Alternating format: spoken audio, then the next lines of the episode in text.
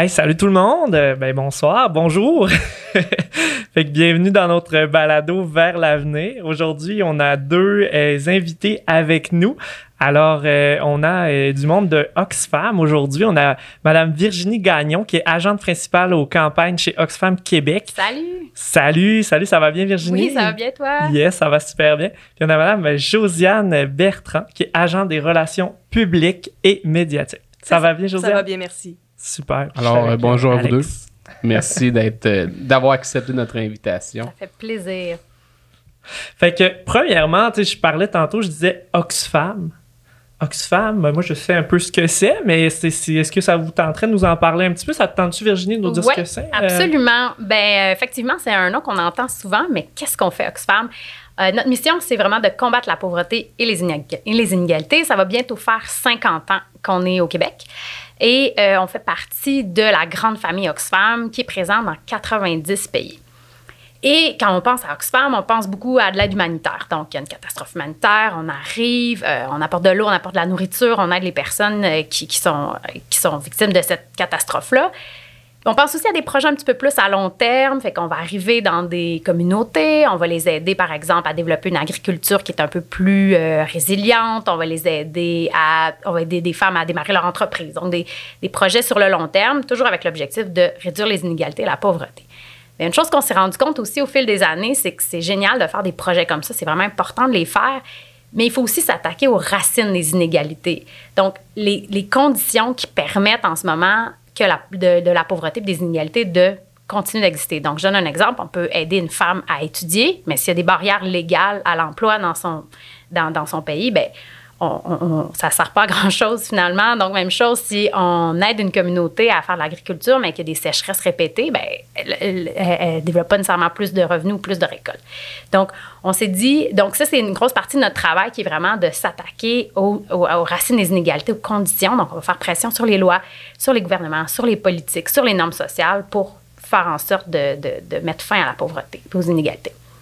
C'est vraiment génial. Fait qu'il y a comme une vocation aussi, comme tu parles, pression sociale, pression politique. Exactement. Plaidoyer, influence. Là. OK. Ça, c'est des choses peut-être que les gens connaissent moins euh, de, de, votre côté. Euh. Exactement. Ah, c'est cool. OK. Mais je sais pas, je peux te passer la balle, euh, Alex. En fait, on a entendu dire que, vous avez, vous lancez prochainement une campagne là, qui va se dérouler quand même sur une grosse, un gros laps de temps. Là. Euh, c'est la, euh, je m'excuse, c'est la campagne, euh, j'ai oublié le nom. La justice climatique. Justice climatique. Exactement. Donc, ça fait déjà un petit bout là, que, que la campagne est lancée. Puis, c'est justement, c'est ça, c'est une campagne sur la justice climatique. Et peut-être que je peux vous expliquer c'est quoi la justice climatique pour commencer. Il me semble c'est comme un petit buzzword qu'on entend tout le temps, qu'on est comme, qu'est-ce que ça veut dire? Bien, je dirais que la meilleure façon de le définir, c'est en définissant c'est quoi une injustice climatique. Donc, euh, ce qu'il faut savoir, c'est qu'entre 1990 et 2015, les émissions carbone ont doublé dans la planète. Donc, on, ça a été une période très euh, faste pour la pollution, si on veut. Et cette pollution-là, elle provient principalement des pays les plus riches. Donc, pour le chiffrer un peu, là, on parle de. Donc, on prend toutes les émissions qui ont été faites entre 90 puis 2015. La moitié de ces émissions-là ont été faites par 10% de la population. Les 10% les plus riches, évidemment. Et euh, donc, si je peux vous donner encore un autre ordre de grandeur encore plus hallucinant, encore une fois, on prend toutes ces émissions-là, bien, le 1% les plus riches a pollué autant que les 50% les plus pauvres de la planète. Donc, 1% pollue autant que la moitié de la planète. Euh, c'est vraiment, euh, vraiment hallucinant. Et le gros problème là-dedans, c'est vraiment que présentement, les personnes les plus touchées par les changements climatiques, ce sont ceux qui ont le moins contribué en ce moment. Donc, ce sont les personnes les plus, euh, les plus pauvres de la planète. Je peux peut-être euh, vous expliquer justement, là, je fais un, grand préambule pour expliquer un peu c'est quoi notre campagne.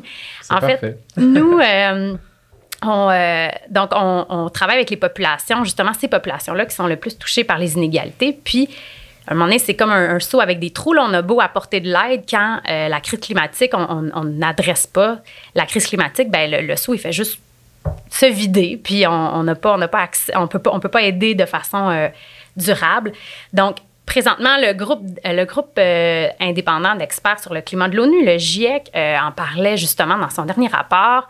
Ce qui se passe, c'est qu'avec l'augmentation des températures, ben, les phénomènes météorologiques extrêmes comme des sécheresses, des inondations, des vagues de chaleur, ben, c'est appelé à augmenter de plus en plus. Donc, par exemple, avec une augmentation de température de 2 on va avoir cinq fois plus de vagues de chaleur ou deux fois plus de sécheresse. Pour nous, une sécheresse au Québec, au Canada, c'est désagréable. Euh, il fait chaud. Euh, je veux dire, il faut arroser un peu plus souvent nos plantes, nos fleurs. Mais déjà pour les agriculteurs au, Québec, on, voyait récemment, il y a eu. Euh, le, gouvernement est appelé de plus en plus à aider les agriculteurs au niveau de la sécheresse, mais ça ne va pas impacter notre capacité à s'alimenter. Donc, on va quand même aller à l'épicerie, puis il va quand même avoir de la nourriture, puis même si les carottes ne viennent pas du Québec, viennent des États-Unis, on ne remarquera pas vraiment parce qu'on n'est pas dépendant de l'agriculture pour s'alimenter ou pour, ou pour euh, travailler. Par contre, dans le reste du monde, c'est là où c'est plus un problème, c'est que la plupart des communautés sont dépendantes de l'agriculture à la fois pour s'alimenter et à la fois pour travailler. C'est leur principale source de revenus. Donc, plus de sécheresse est égal à moins de récolte, est égal à moins de revenus. Donc, c'est pour ça que nous, on s'intéresse à la question de la justice climatique parce que euh, les populations, présentement, si on veut soutenir la population pour lutter contre la pauvreté, il ben, faut s'attaquer à la, crise climatique. Puis, on s'est aussi demandé au Canada, qu'est-ce qu'on peut faire, nous, au Canada? Donc, euh, le gouvernement canadien s'est engagé à réduire son empreinte carbone. Nous, euh, en tant que Québécois, en tant que Canadiens, on fait plein de petits gestes. Il y en a beaucoup qui ont cette conscience-là de dire, OK, où est-ce que, est-ce que je peux réduire le plus mon empreinte carbone? Il y en a qui vont, par exemple, euh, limiter leur voyage en avion, changer leur régime alimentaire, décider d'aller travailler à vélo, en auto. Mais une des choses qu'on sait peu, c'est que euh, notre argent ou nos placements ont eux aussi une empreinte, puis une, empreinte euh, assez importante.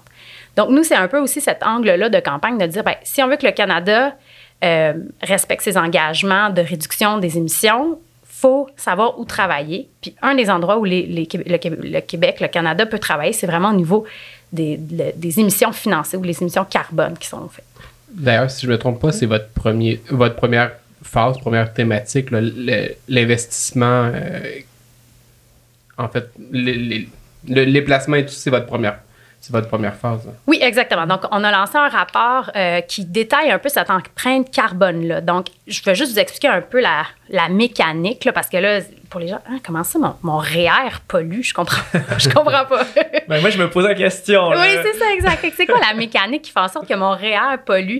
Donc, c'est sûr qu'on quand on pense à émissions, on pense à des émissions qu'on appelle réelles. Fait que, tu sais, euh, oui, les banques, euh, par exemple, les institutions financières, pardon, ont une, euh, empreinte carbone à cause de leur, à cause de leurs installations. Donc, il y a de l'électricité, il y a du chauffage, il y a des voitures peut-être. Mais c'est vraiment pas là que leur grosse empreinte se trouve. C'est vraiment dans ce qu'on appelle les émissions financières.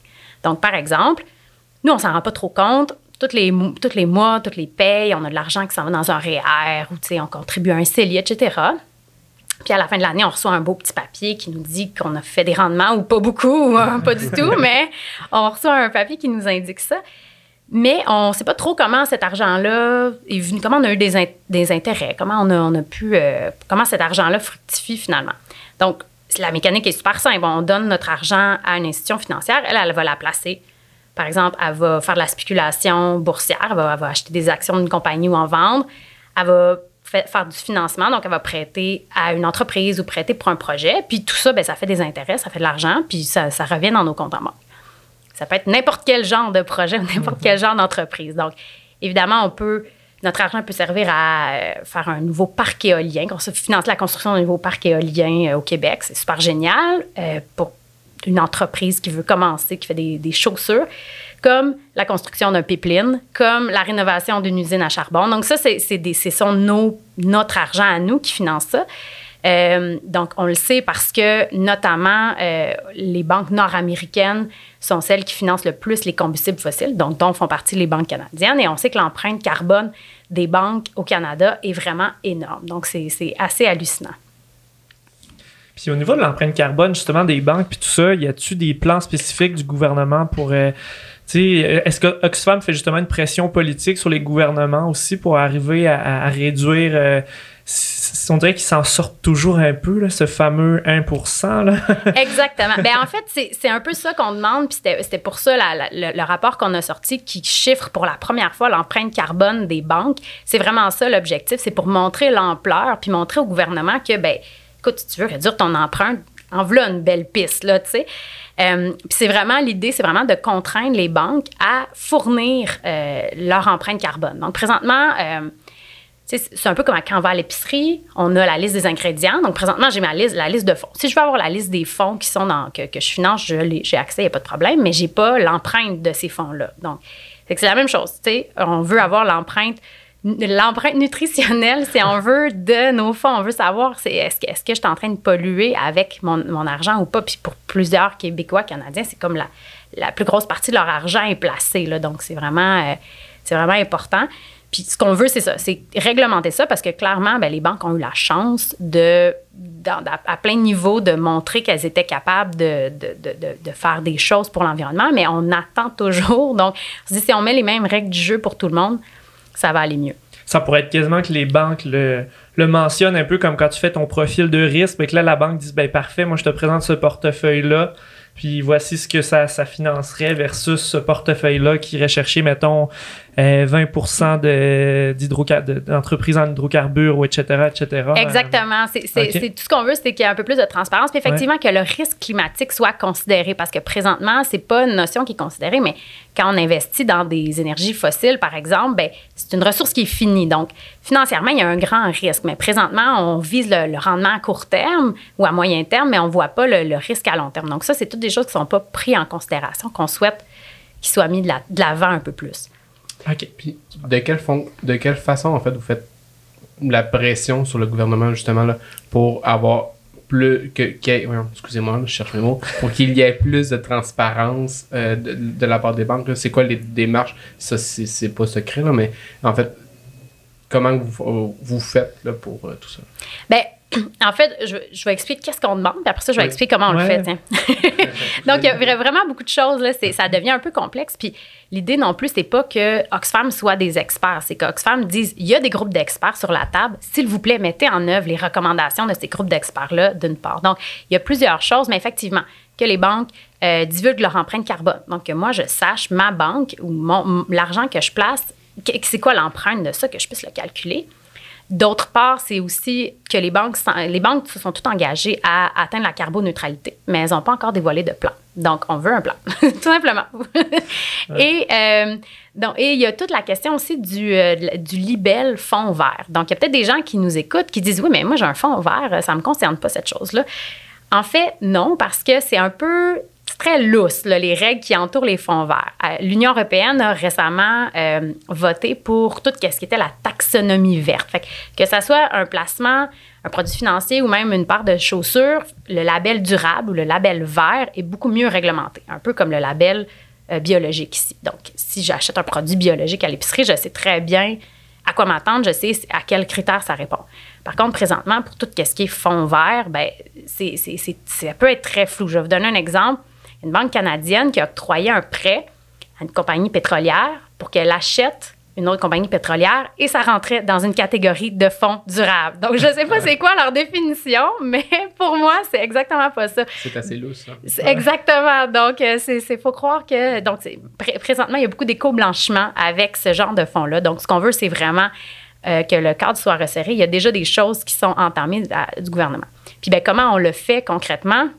On le fait de plein de façons. Donc, on a des rencontres régulières avec, des, élus pour leur, faire, pour parler de ces revendications-là. On, travaille avec les comités qui travaillent sur ces questions-là. Mais c'est très important aussi que de mobiliser les gens sur cette question-là parce que on a beau, nous, avoir nos rencontres, un individu ou une personne qui appelle son député ou qui écrit un courriel à son député, ça a énormément de pouvoir. Donc, en tant qu'individu, plus on en parle autour de nous, plus on, se pose la question, puis plus, euh, plus ça peut avoir d'impact. Puis évidemment, on fait signer des pétitions, puis ça, c'est sûr que si on arrive à un élu, puis on dit on a 10 000 signatures ou 30 000 signatures, ça n'a pas le même impact. Donc, on, plus on est beaucoup à signer la pétition, puis plus on a, des chances de faire changer les lois en ce, sens-là. Ça me parle. Ben, ça me fait juste bizarre. On parlait tantôt de justice climatique. Là, je me permettrais, tu sais, d'injustice climatique, tu sais, injustice socio-économique. Nous, on est en train de se poser des questionnements par rapport à l'argent, qui est très, très, c'est capitaliste, on s'entend. Puis on a des, des peuples qui, eux, ben, se posent des questions par rapport aux sécheresses, c'est comme, comme il y a pu avoir dans, dans le monde ou quoi que ce soit. Euh, qui dépendent complètement, comme tu disais tantôt, de l'agriculture. On est vraiment à la, à la base. Puis eux, c'est pour ça qu'ils se battent. Puis nous, on essaie de se battre pour, pour vraiment que nos fonds, mettons, soient plus transparents, pour être capable d'avoir un impact environnemental plus plus positif.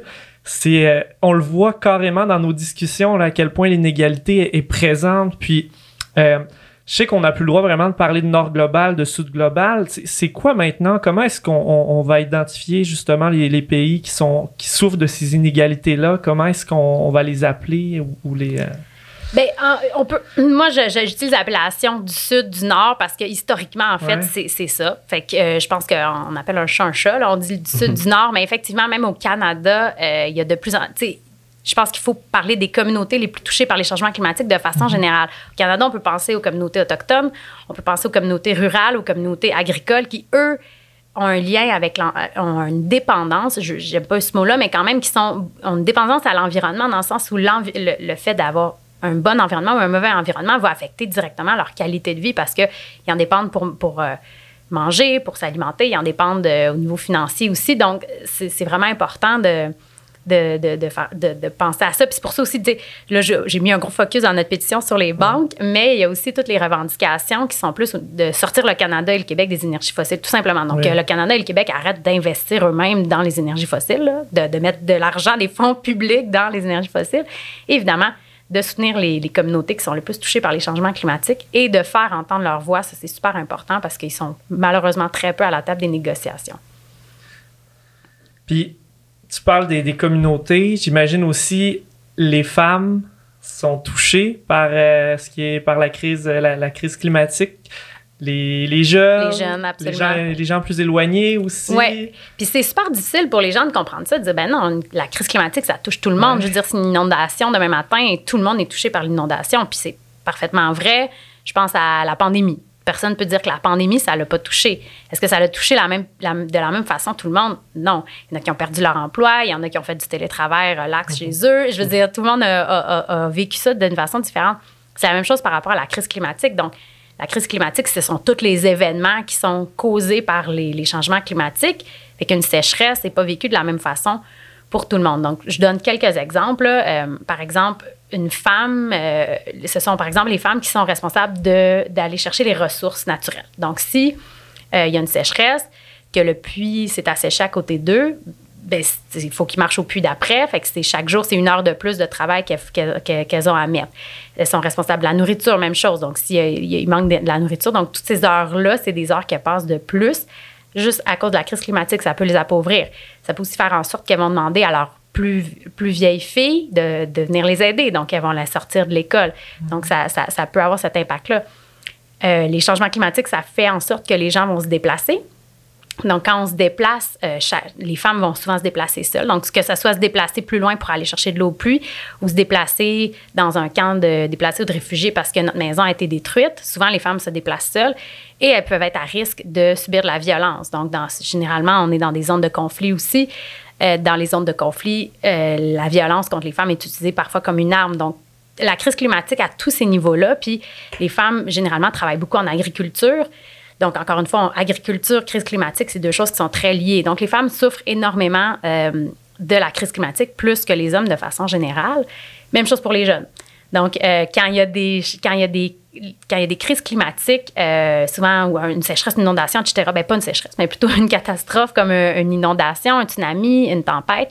Ben les écoles vont être détruites, les routes vont être détruites. si les routes sont intactes, ben souvent on va l'utiliser comme refuge. Donc, l'école va être fermée. Euh, il y a aussi le fait que crise climatique égale souvent à peu, peu lié à des crises économiques. Les jeunes sont toujours les premiers à perdre leur emploi en cas de crise économique.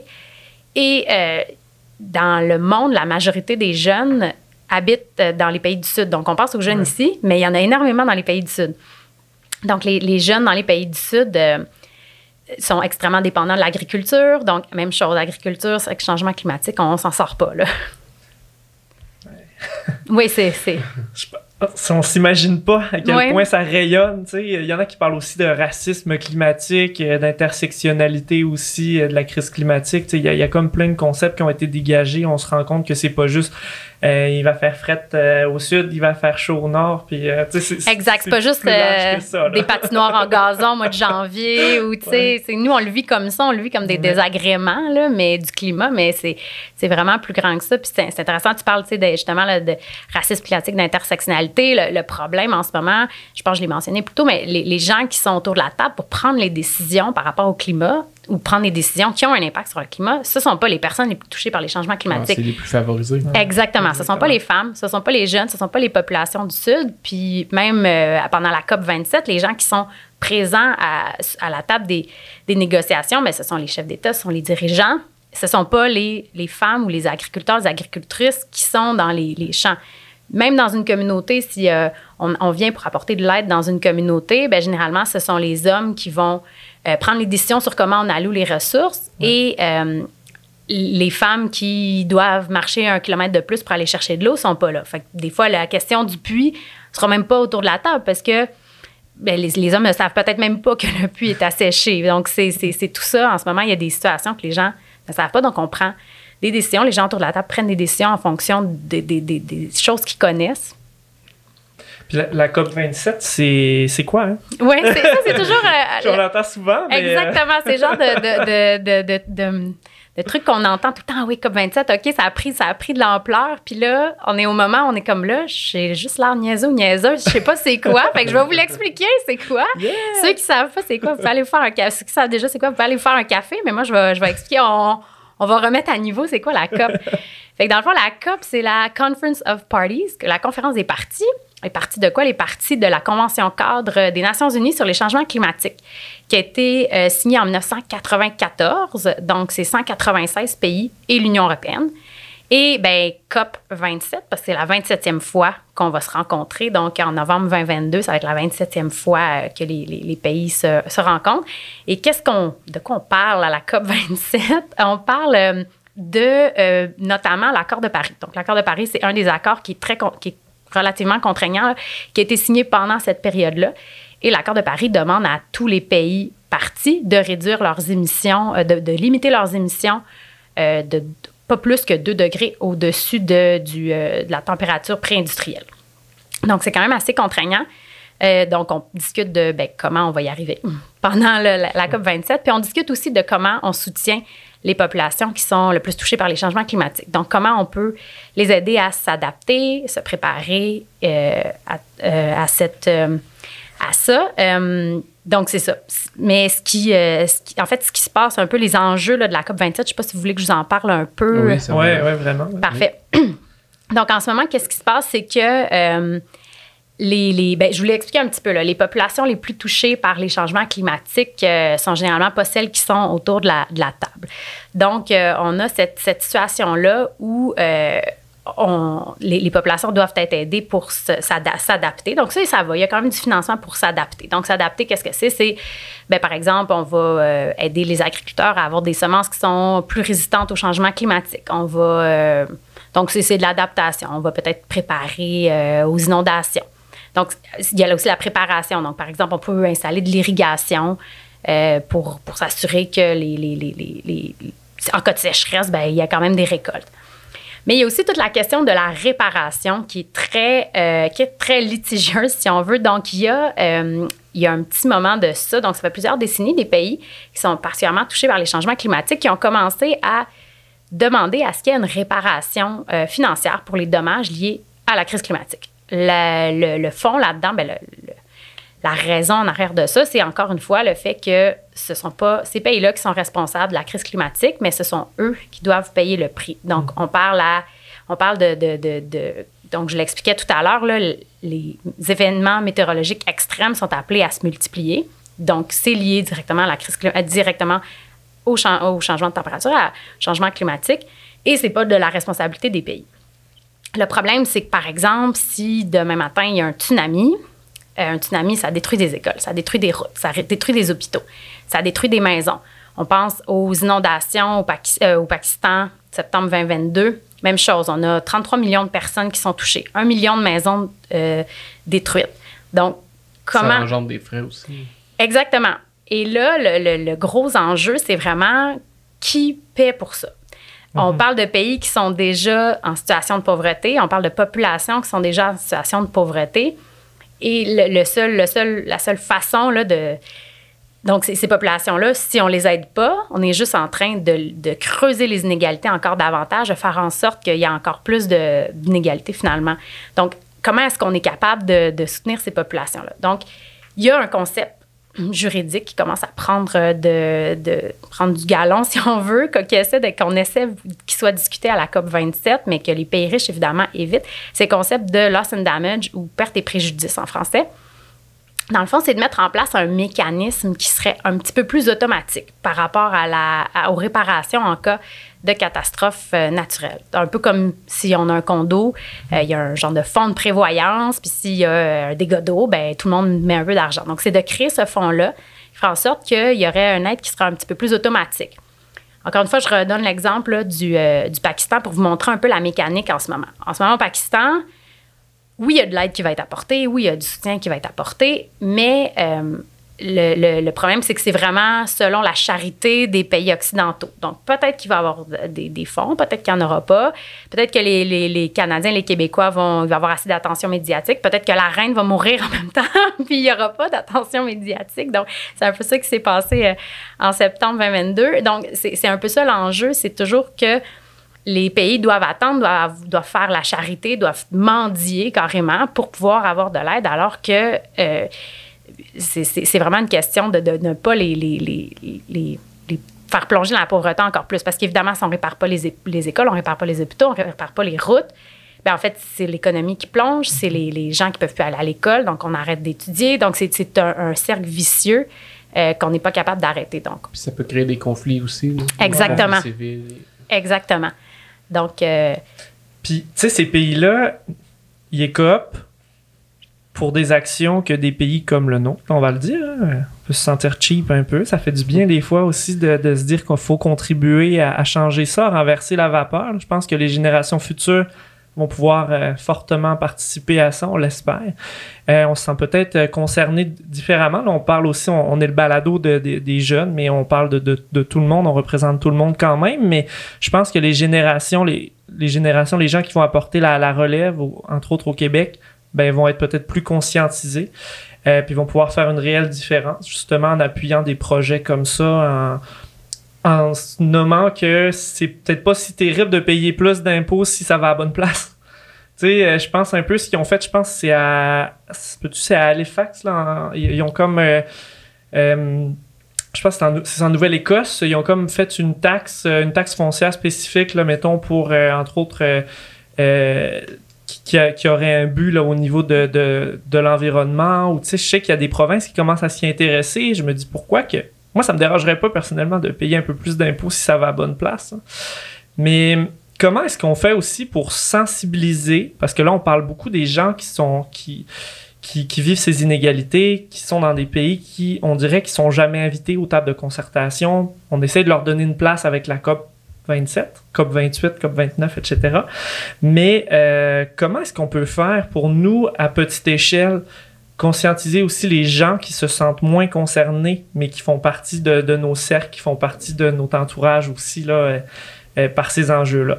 Comment est-ce qu'on peut, on peut les, Je pense que plus, euh, plus on va vivre personnellement les conséquences des changements climatiques, puis plus on va réussir à convaincre les gens. Mais je pense que, tu sais, peu importe le genre de personne qu'on a, à un moment donné, on n'aura pas le choix de s'y intéresser.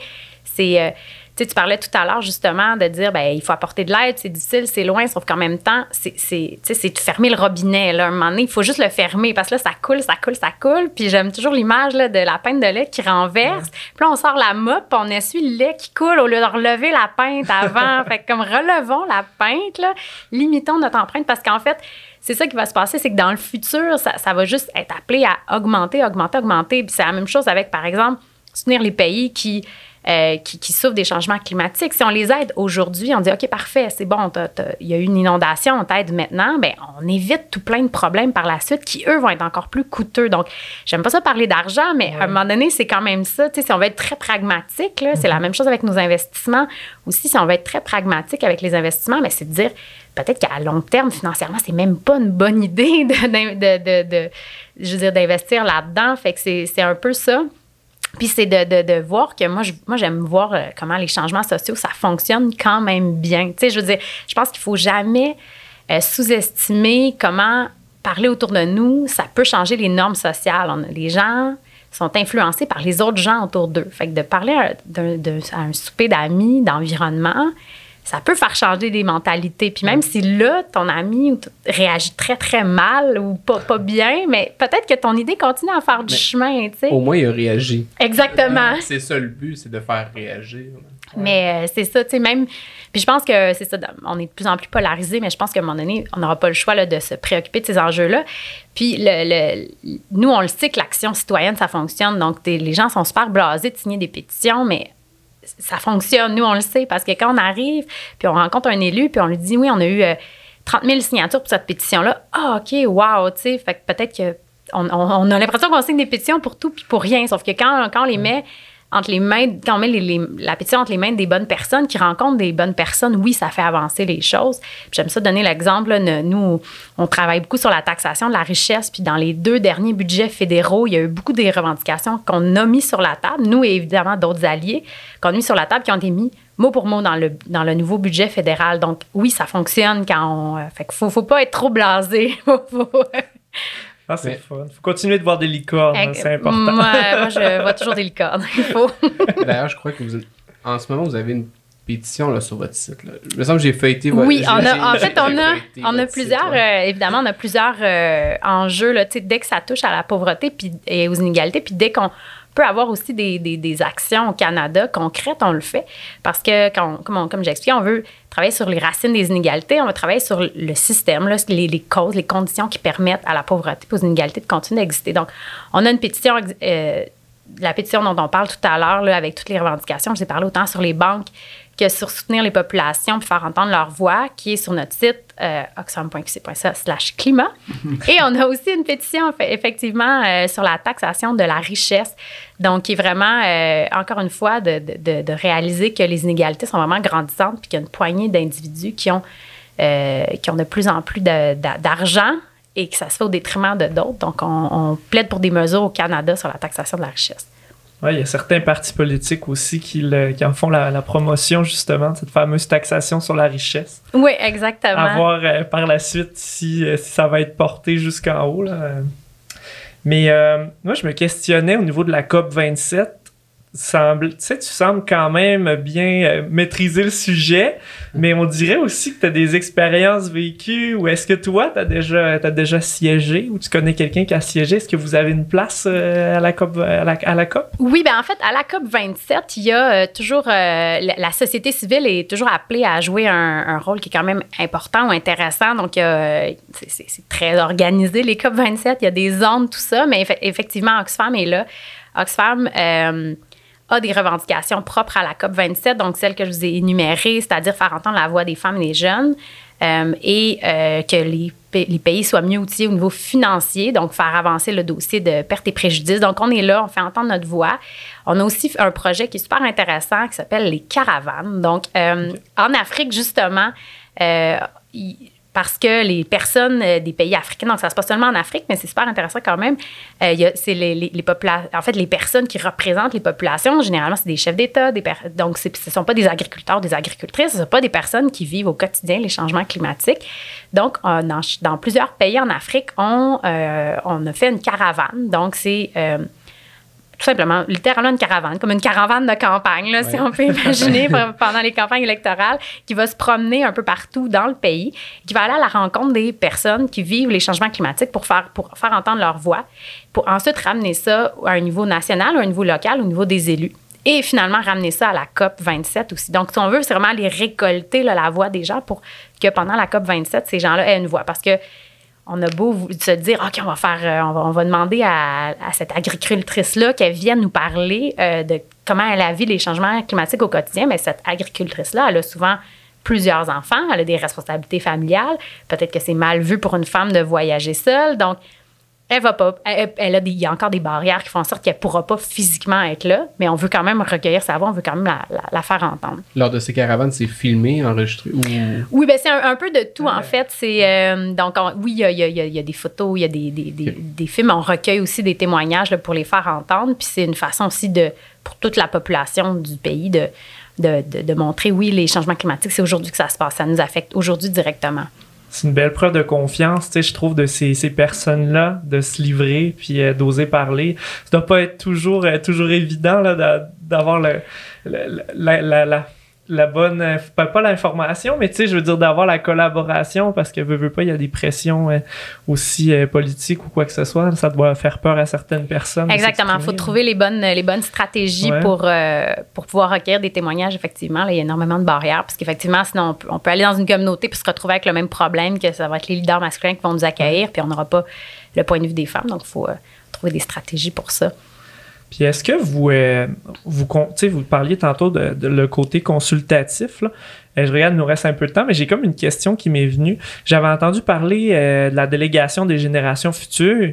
Euh, c'est quoi exactement? hein? Comment est-ce qu'on on veut aller chercher justement l'opinion des jeunes? hein? Bien, il y a plein de façons. Justement, on a, il y a la délégation de Génération Future qui a fait justement un mémoire un peu sur les priorités environnementales. Et euh, on a aussi, euh, donc cette année, en fait, l'année, l'année dernière, on est allé à l'Assemblée nationale pour faire voter une motion sur la création euh, d'un comité permanent sur le climat jeunesse. Donc, donc ça, ça a été adopté à l'unani- à l'unanimité, qu'on est super content, mais on veut s'assurer que le nouveau gouvernement provincial honore sa, sa- la, la promesse ou en tout cas le, le- le- la, la- la résolution qui a été votée.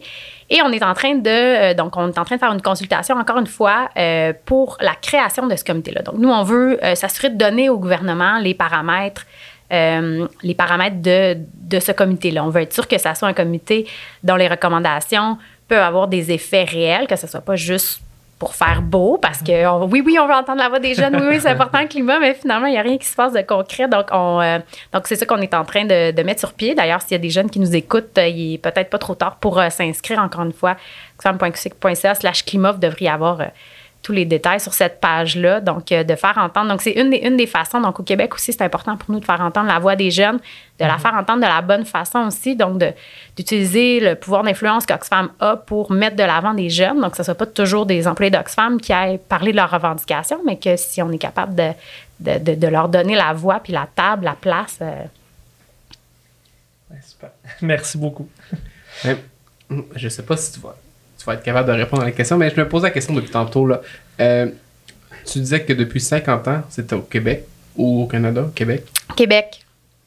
Mais c'est depuis combien de temps que ça existe? C'est euh, un petit peu plus que 75 ans, en fait. Ok. Fait qu'Oxfam, c'est euh, Oxford Famine Relief. Fait que c'était vraiment une organisation qui, euh, qui travaillait pour la, la famine. Donc, c'est pour ça que je dis qu'il y a eu une, une belle progression. Moi, je trouve ça super intéressant. C'est pour ça que j'aime ça travailler pour Oxfam.